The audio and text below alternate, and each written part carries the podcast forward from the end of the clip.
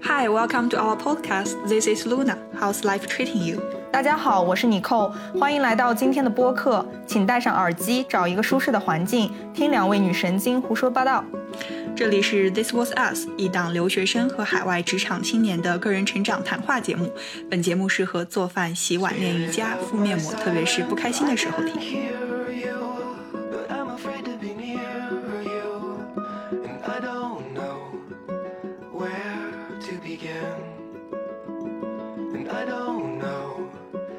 Hello，各位听众朋友们，欢迎回到新一期的 This Was Us。在这一期中，，Nicole 还有 Luna 将会和大家分享一些轻松愉快的话题，以及我们一起来聊一聊交友 （romantically speaking）。交友的解释，在我这是交爱情的朋友。然后 Luna 就笑了说，感觉好像有点，你想说的那个词应该是猥琐吧？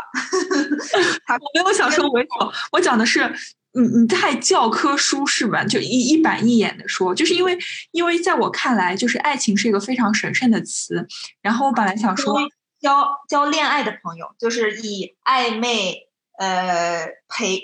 爱那暧昧性陪伴等等这种非纯友谊的嗯、呃朋友，好复杂啊，就是恋爱吧。简单来说，就是如何去找到新嗯、找找你喜欢的人去恋爱，OK，交这样。各位朋友们，众所周知，来到了二零二一年，春天也即将来临，所以我们将会先从一个萌芽阶段的话题来开始聊起，那就是如何去扩大自己的交友，包括你在交友过程中可能会遇到的哪些些 practical 的那些问题。所以这期播客呢，希望给大家带来一个新的视角。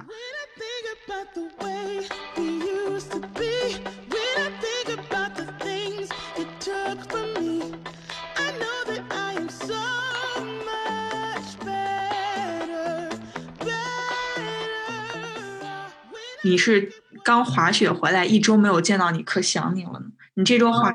滑雪的话，啊、是适合哪些适合几个朋友一起去的呀？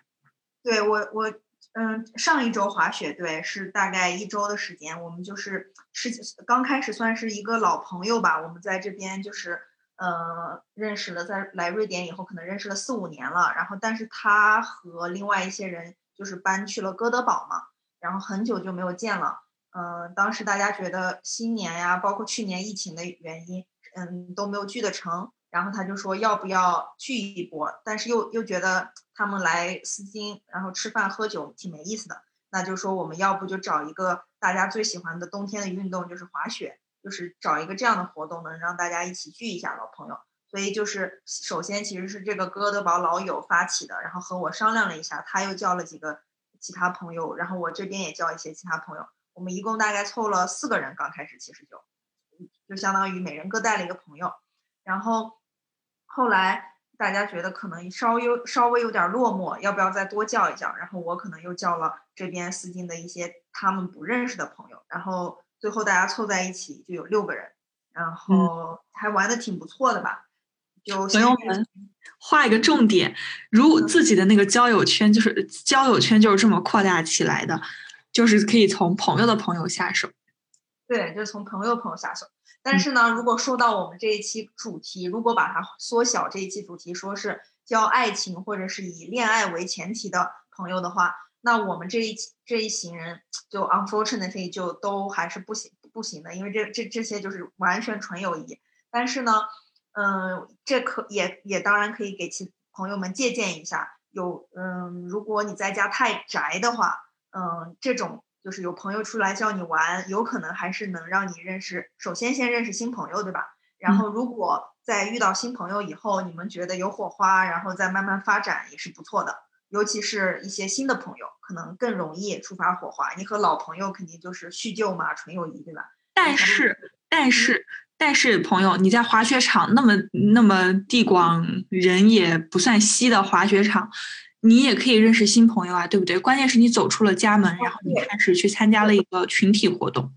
Exactly，这个说到说到这有一个好玩的事情，就是嗯、我们其实嗯上一周还是工作周嘛，然后因为现在是居家办公是吧？我们有一点就是呃薅了资本主义的羊毛，就是我们就是利用居家办公的机会这样去的。所以我们白天其实是抽空，就比如说早上起来很早，然后去滑两小时，买两个小时的雪票去滑，然后之后是回来继续工作，然后到了晚上可能再去个夜夜场，然后也有的人可能白天完全很忙就没有时间玩，然后到晚上可能去个夜场这样子。那嗯所以其实之前有一就是在上一周其实有一个小姐妹呢，嗯，她算是我之前的，呃就是其实认识算是老朋友，但是不是很熟。但是这一次我们有机会能再点，能在一起玩就很好嘛。然后这个女生其实是有男朋友的，但是那天特别搞笑，就是她报了一，她有一天白天很比较闲，相对闲一点，她就去呃下午去报了一个那种滑雪课，就是她私私教课嘛。她想她已经单板滑的很好了，但是她想进步一下，然后她就跑去那边去上了课。但她回来以后就说她特别不喜欢那个呃滑雪教练怎么怎么，就是因为他那个滑雪教练教的不够细啊什么什么的。但是我当时心里想，如果这个滑雪教练又帅，教的还不错，其实这就是一次可以邂逅的机会，对吧？当然，在他身上还是不太可能，因为他毕竟有男朋友。但是其实我当时在想象的就是，哇，如果是一个帅哥滑雪教练，其实也是个不错的邂逅。然后之后他，嗯，之后其实第二天，他就白天自己一个人说啊，我刚上了私教课，那可以去自己再练一练。他第二天白天又出门了。出门以后，他因为下扶梯的时候，下那个缆车扶缆缆车的时候，他就说啊，旁边有一个小哥哥可以扶我一下。他就就相当于也不是完全刻意搭讪，你懂吧？就应该是那种真的，他单板下那个缆车有点麻烦，他就让旁边小哥扶他了一下。结果，呃，小哥哥后来就和他搭上了话，就他俩可能就是他买的可能就是早上两小时的票，然后他小哥哥就说那我们俩一起滑吧，然后他们俩就上下了好几趟一起滑，这样也认识了一个新的朋友，后来也加了 Facebook 什么的。只是说这个女生现在是呃有男朋友的，但是实际上如果是个单身的话，这也算是一次搭讪的，呃很很好的时机，对吧？对，其实我发现吧，就是大家没有必要就是目的性那么强的去认识一个，呃，认识就是以目目的性那么强的去交友。其实你很有可能在生活中，包括你的朋友，他可能是无心插柳柳成荫，呃，比如说上了一节私教课，然后跟教练很聊得来，因为肯定教练身材很好，或者是有一个技能让他感觉到很吸引。包括你可能是路上的，就是路上遇到的小哥，可能会很就是很合得来，可能也会是一个很好的机会。就是包括你可能，如果你去用交友软件，可能目的性，呃。嗯，就是可能会就是更加方便直接，也是一种渠道。其实就是在生活中，只要你想，哪里都有机会，对不对？Stop the clocks, it's amazing. You should see the way the light dances up your head. A million colors of hazel, golden and red. 对，其实好像也是这样子。今天感觉打开话匣以后，我发现还有就是之前有朋友也在用什么领英，因为他想找的是一个男性朋友，然后他想找的那种女性是有一个特定职业的，比如说他喜欢研究研究人员，从事研究的人员 researcher，然后这个男生 他就会在领英上去加有一些 profile，这有这相似有这种他喜欢的 profile 的女生，然后去。去勾搭，但是你知道这这样有时候太刻意了，而且他选择的 context，他选择的平台不不太对，因为大多嗯。大多数女生或者是大多数职业女性，她在领英或者等等职业平台上，她不是想被搭讪的，这样其实会让有一些特别职业的女生产生被被侮辱、被 offended 的那种感觉。对，但是对，就特这个时候我就想跟大家分享一个我之前在 LinkedIn 上被搭讪的经历，你还记得吗？就是那个，就是一个呃，反正在这边就是资源和职业都非常好的一个男生，然后在 LinkedIn 上那个就是一直找我聊，然后但是给我的感觉是他在 PUA 我，然后但是我知道他，但是我能明显感觉他非常想接近我，约我出去吃饭或者怎么样，但是他又在一方面。就是职场 PUA 我，然后又感觉就是反正很不舒服，然后这个因为他就想让你崇拜他，然后可能想进一步，就是他的那个方式非常让人觉得不合适。对，然后他自己后来跟我道歉，他说可能会有些地方就是，嗯，他没有考虑到我的感受，因为他是一个程序员，所以他不是他只他不擅长和人沟通交流。他说他非常哇，他之前他每次就是他做任何事情，你都能感觉到他他是在抬高了一下自己。比如说，他说我非常善于就是知道那些 tech trend，就是那些流行的趋势是什么，但是我呢就是不会很擅长和女生说话，怎么怎么。就是我感觉你道歉都道歉的让我这 么不舒服，然后。对啊，对的，对，然后对，但是其实我感觉，如果你要是非常想去，比如说特定某个领域的话，其实 Instagram 上可能会给人感觉有点太，不是领英，我们刚才说我说就是相比其他平台，除了交友软件啊，在我看来，就是我每个平台都会被人搭讪到，但是我感觉可能如果像你的那个朋友，只是想去找某一个话题内就是感兴趣的，比如说特别是呃科技领域啊，或者是什么那些，可能更适合在 Twitter 上面去去搭讪，然后包括 Instagram 上可能会你对一些就是兴趣爱好感兴趣的，可能也会能很好的找到志同道合的朋友，比如说对烘焙感兴趣的女生啊，或者是对什么，呃，对吧？但是对，但是他们往往有时候就是叫什么，呃，就是有有一些太过刻意，以后反而会招致别人的厌烦。比如说我那个朋友，他他相当于他是他是没有说是哦，我觉得我欣赏你这个呃职业特别厉害，我欣赏你在这个学术界的建树，然后我想跟你交呃就是朋友，我想了解你，是因为我 admire 你的呃 performance，不是，他其实就是说哦，我喜欢 researcher 有这样呃工作经历的女性，然后我想让她，我想我的女朋友有这样的 profile，所以我去勾搭，就是他把这个叫什么主次颠倒了之后，就显得特别不好，而且对女性的侮辱性还是极极强的，尤其是那种很聪明、很独立的女性，当感知的感知到这种的时候，是马上会反扑反，就是马上会那个反对他的嘛。所以之后最后他们俩虽然在私信嗯聊聊了多次以后，这个男的也意识到他自己的错误了，然后就会把这个嗯把他的目的再解释清楚以后，重新在私下里通过比如说嗯加了嗯加了 WhatsApp 什么再私聊其他的话题再认识，但是这个女生对他的第一印象已经算是毁灭了，就是这个哎女生后来就很直接的跟他说，我我我还是不会跟你约会的。嗯，我觉得了解你之后，发现我还是过不去之前就是你的这个呃就意图吧，所以最后还是不了了之了。那我来再给给各位听众朋友们分享一个我的反面教材，就上个月是呃过，反正是二零就是十二月份的时候吧，然后就是我当时因在朋友的口中渠道认识了一个也是一个男生，然后就我其实我都没有见过那个男生他长什么样或者怎么样，只是我听朋友说完这个男生，感觉就是非常有好感，然后于是呢，我就突然感觉这个他名字很熟悉，于是我就想，哎，我在 Facebook 的那个推荐上面好像看到过他，于是我就真的跑到 Facebook 上一搜，结果发现真的是找到了他，因为我们有个共同好友嘛。然后，然后我还就直接就加了他，也没有想太多。然后我当时想，我好像跟他之前在哪里也看过他的名字。哦，原来我 LinkedIn 上已经是跟他是好友了。然后对 LinkedIn 上你加完，但是我当时想到你这个朋友的这个故事，我当时没有在 LinkedIn 上跟他打打招呼，我是在那个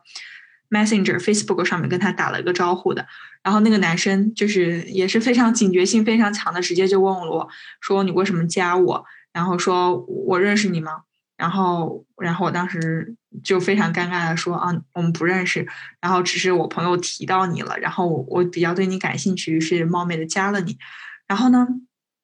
那个男生之后就是，然后之后就就是我最后的反正尴尬的结尾是在于，他就打了几个省略号，点点点。然后我又是那种非常尴尬的，就社恐型吧，有一点。然后毕竟我想了想，可能的确我一就是没有见过那个男生长什么样，或者是也没有跟他打过招呼，然后加了他，然后就想想，如果我被一个陌生男子这样的话，换位想想，可能我也会感觉比较无语吧。但是，嗯，嗯，所以这个，所以我就通过这件事情，你知道我想到的是什么吗？就是我想到的是，其实，嗯，如果说你认为在交友的过程中，可能一个困难是如何去认识那些优秀的人，或者是你想去，呃，扩大你的交友圈，那个是一个一方面，但那个方面之后，就是最更大的困难是，当你认识到了。或者是你接触到了这个人之后，如何去开展话题，如何去保持一个良好的一个就是社交的一个交谈，这个才是你交友过后中会遇到的更大的一个问题，就是你要会，因为你毕竟大家的时间都是宝贵的，你很有可能会去想。啊、这个人赶快找到感兴趣的话题啊，然后深入的聊一聊啊。如果是不适合不适合自己，或者是双方不适合做朋友的话，那就不要再互相耽误双方的时间了。如果感觉还交谈甚欢的话，甚至可以考虑再往下面才会去想一些 romantic 的 relationship，对吧？所以在我看来，我现在还卡壳在第一步。对但我现在其实感觉是，对我而言，现在比较难的是第二步，因为啊，就是像我之前有一段时间的困惑，就是跟就是很难进展，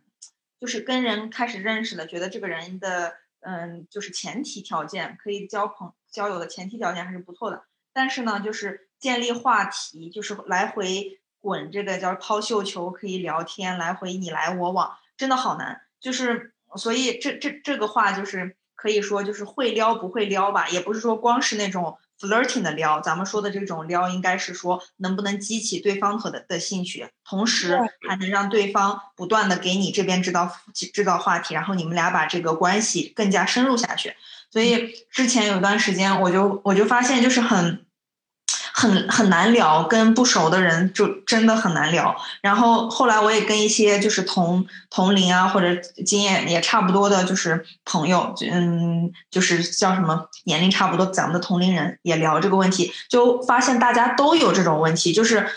嗯，比如说用一些 Tinder 啊或其他交友网网站，大家都会觉得啊，就是很多人到后面就变成了躺在那个那个通讯录里的一些陌生人，完全陌生的人，就不知道该怎么继续下去。这样对。但是有一些人，但是有一些真的比较会撩的，他们可能会就是把它当做一种游戏。比如说我之前跟你说过有一个女生，然后她就跟我讲啊，那我们就可以有一些其实有一些技巧的，你可以抛出来一些特别像诱饵一样有意思的点，然后激发到那个人，然后作为比如说她是女生嘛，然后作为对方的男性，男性就很喜欢勾到一些诱饵，他会觉得啊，这个女生好像在给。他放就是是像游戏一样在放电，或者是在给他呃有点引诱他，哎，他上钩了，他就会反过来说啊，我约你出去什么什么的。但对我来说，这种 trick 这种叫什么小技巧，真的是太太难了。而且我也会想，我没 不太有必要去用这些技巧。但是在现在这种繁忙、生活节奏快的这种一个生活里，好像没有这些技巧就不能进行下去谈话了。所以我现在很苦恼这种就是社交的这些。嗯，trick 这些技巧，但是同时我感觉如果没有这些技巧，是不是真的无法进行下去？就是在这种两难的境地里来回摇摆。其实，嗯，其实就是我去认识朋友的话，可能就我是指线上，就是你私下没有见过面，比如说你朋友跟你一起去参加一个 party，然后在 party 上你认识某一个谁谁谁了，那种不算啊。就如果是只是线上，就是大家还没有线下见过面，就是网友型的那种。认识，比如说我跟那个男生，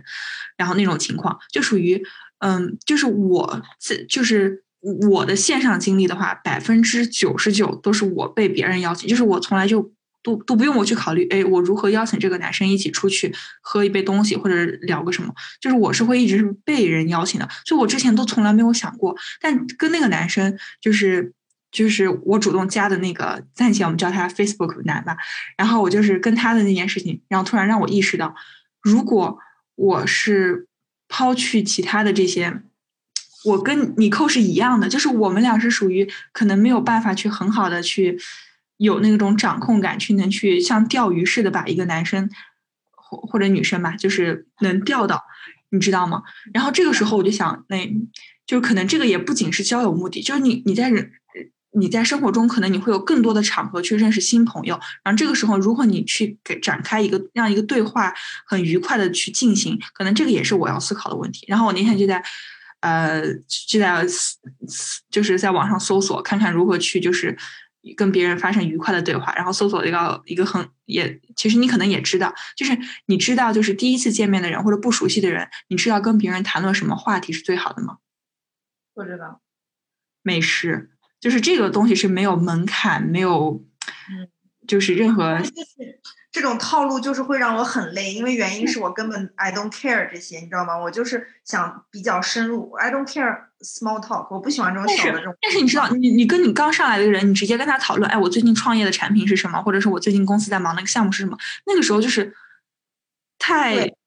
又太直接了，然后所以我现在我现在其实有点想法，就是说，如果我想谈的话，你不感兴趣，你马上三分钟之内你就觉得两个人都在 bullshit，你可能会觉得我在炫耀或者是什么什么，或者是你在我在吐苦水。我哎现在的感觉就是，嗯，宁缺毋滥吧。就我真的是不想，因为我曾经也会试着去谈论。嗯，可能一个小事情，大家会觉得有兴趣的，什么比如说美食什么什么的，但我现在感觉过了一段时间，我觉得是没用的，在我这儿是没效的，因为我根本我自己会马上觉得我根本不 care 这些话题，我为什么要继续下去？嗯，对吧？所以给各位姐妹们提个建议：第一次约朋友呃交友，跟陌生的朋友在一起啊，千万不要去什么餐厅啊。呃，我我的意思是去吃一顿正餐，因为那个不仅是太正式，而且是时间花的太久了。所以不如去约一杯咖啡，在一杯咖啡的功夫中，反正你也是要喝咖啡的，对不对？和一个在这个相当于一个 small talk 很适合的一个环境里面，不仅可以喝咖啡提神，然后开启自己元气满满的一天，还可以通过一个一杯咖啡的功夫，也就是你扣说的三十分钟，就可以确定这个人是不是有继续深入了解的必要了。对，我现在想到就是说，咖啡就是一个挺好的，就比如说可以有那种冲泡型的，对吧？然后包括然后味味道喝喝淡了以后就可以马上闪了，就不用太在意说尴尬，我要找一个赶紧要结账，就是要分这个账单来吃饭这种大餐不用。咖啡一般就是已经买过账，咱们才拿着咖啡然后坐到座位上，对吧？如果你现在说喝完了，我有事要走了，也很轻松随意走了。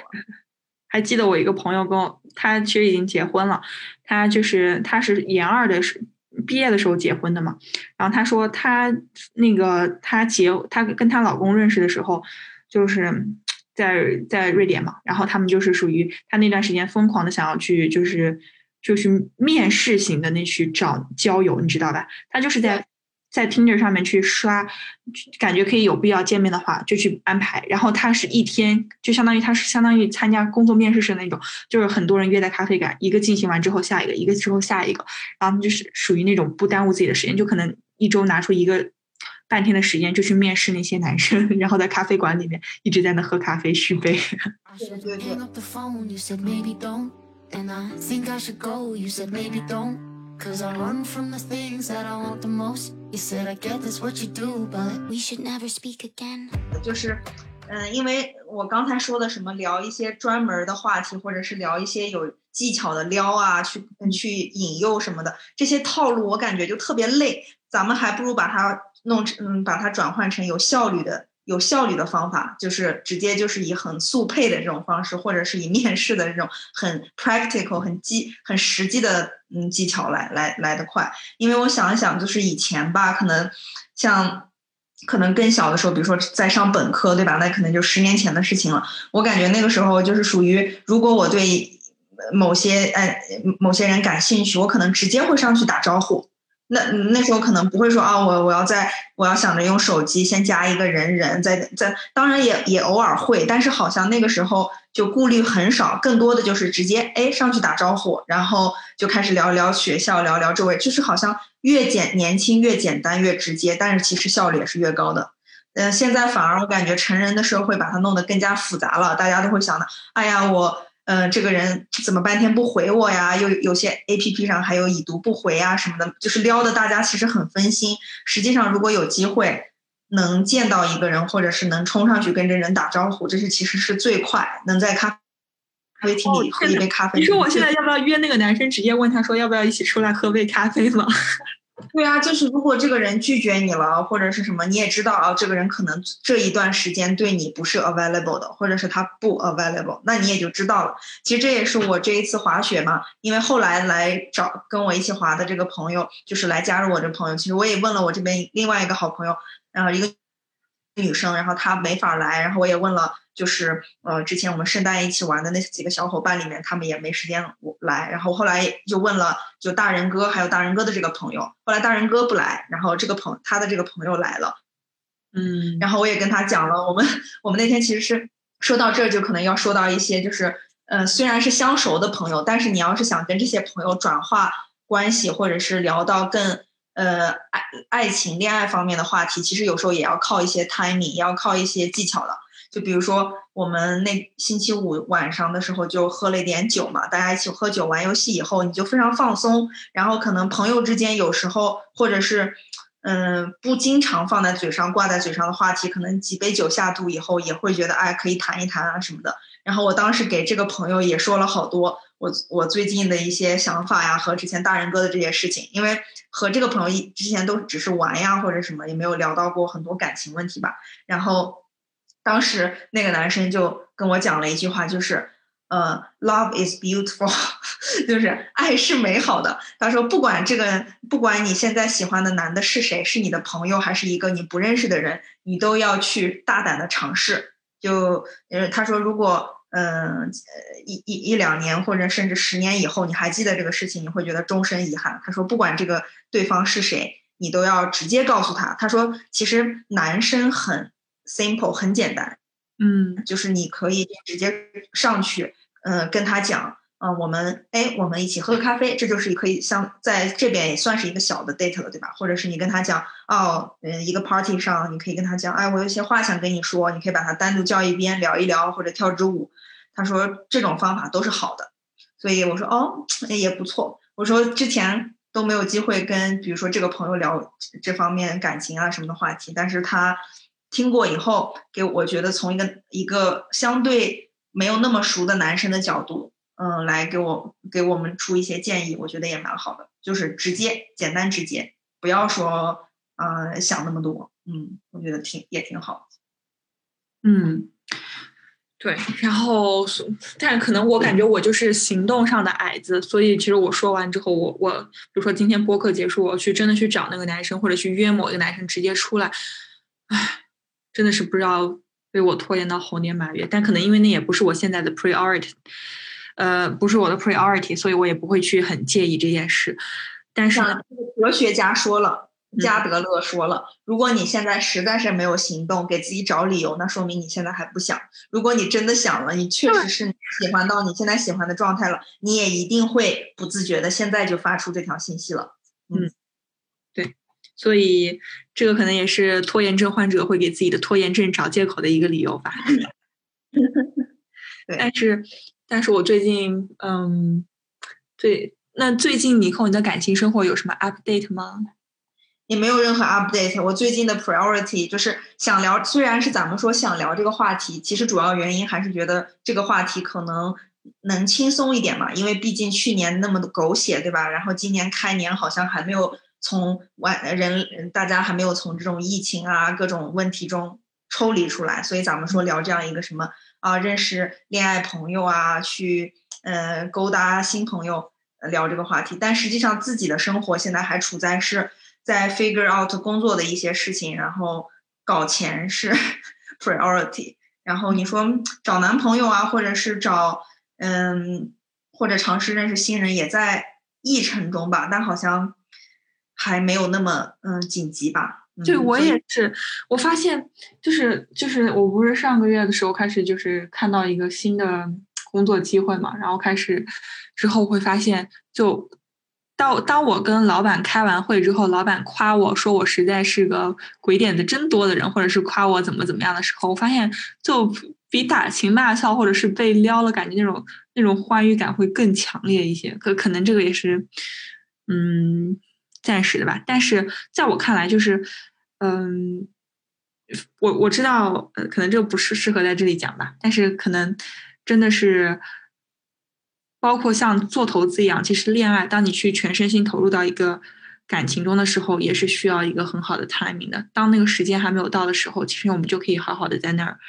积累沉淀，然后对，特别同意。说，所以说，如果在现在，嗯，虽然我们说也鼓励大家，如果有目标的话就积极行动，但实际上，如果你的目标不明确，就是你想去搭讪，或者是想去呃认识的人，你的目标这个人的目标这个目标还不是很明确的话，那也不用太担心，因为其实你还有其他现在目前更重要的事情去做，你也就好好去做，专心去做。但是如果你一旦有这样一个比较清晰的去勾搭的呃朋友目标的话，那也请你大胆的，或者是你发现你自己的内心之后，发现自己的情谊之后，你也去大胆的去尝试一下。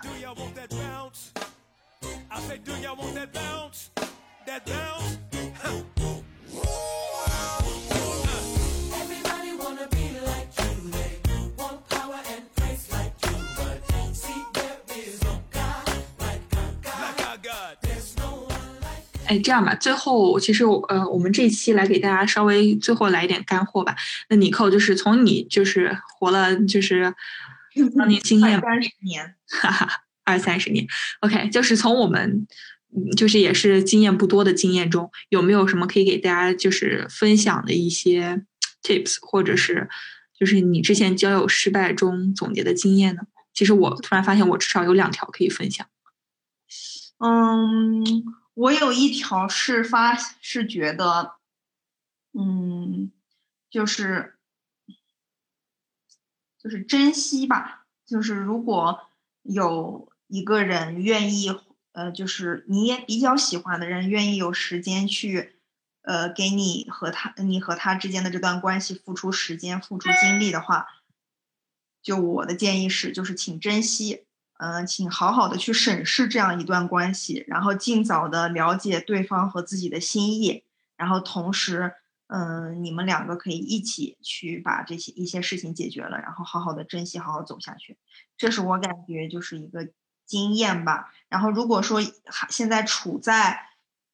处在比较，然后第二个嗯第二个经验就是，如果处在一段比较纠结的感情中，或者是比如说你们很久了，但是突然没就是没有那个叫什么，没有动力走向下一下一个阶段感感情的下一个阶段的话，我也希望就是大家尽早的去做沟通，就是一定不要说。哎呀，我再等一等，总会有转机的。再看一看，然后就在那儿保持安静，什么都不说，这是不行的。如果但凡你会觉得对一段感情有一些顾虑和犹豫的话，也请就是跟对方及时的沟通，然后去把一些就是你们俩的问题找出来，嗯，尽早去解决。嗯 OK，然后可能我想到的几点啊，跟你可能有点不太一样。就首先第一个，就是我在想，就是当你在包括你认识新朋友或者是你交友过程中，当你发现对方身上可能有一点，就是有一个地方你不喜欢，或者是跟你不合适，然后你真的是不要去抱着一个幻想，嗯，就是我他之后会去改好的，或者是之后我们可以一起 figure it out。就是当你感觉这个身上有这个人的身上就是有一点有一种一票否决的那种的话，就是你真的可能就是可以及时止损了。嗯就是不要对对方抱有不切实际的幻想，然后比如说对方将来会变得更好啊，比如说如果他抽烟、喝、吸毒或者是什么玩什么你不开心的，那真的就是有一些自己的底线是要坚持的。然后还有一个想分享的就是。就是你可能会在现在的网络上，包括一些抖音、小红书，能看到很多那些视频啊，或者是文案去教你，啊，比如说如何撩妹啊，或者是如何撩汉啊，如何让男生女生喜欢上你啊，或者什么，就你可以在网络上看到很多这种的吸引你眼球，或者是能给你，你可能当时乍一看会感觉它非常有道理，或者是非常可操作性，但是千万不要忘了，其实交友最重要的应该是一个真诚的心，然后去真实的 be authentic，去面对自己，面对对方和面对你们在一起的这段友谊或者是感情。感对情，所以就是你，就是你可能会看到很多别人教的技巧，包括比如说如何让男生主动约你啊，或者是让怎么怎么样。但是其实千万不要被那些小技巧迷，就是迷失在那些技巧里面。其实，在感情中或者交友中，认识新朋友中，是你们两个人的一段嗯，对，交往。就是对，就是总结一下，总而言之，套路不要太多，对，嗯、真诚多一点，然后祝大家幸福。是的，那今天的话题聊到这里就结束，只是一个开始，不算简短的开场吧。希望之后能跟大家分享更多我们身边的一些奇闻异事，或者是我们俩的经验教训总结，让各位姐妹们少走一些弯路。那今天的 podcast 到这里就结束喽，谢谢各位听众朋友们的收听，我们下个月再见。下一个 podcast 再见，OK，拜拜。拜拜。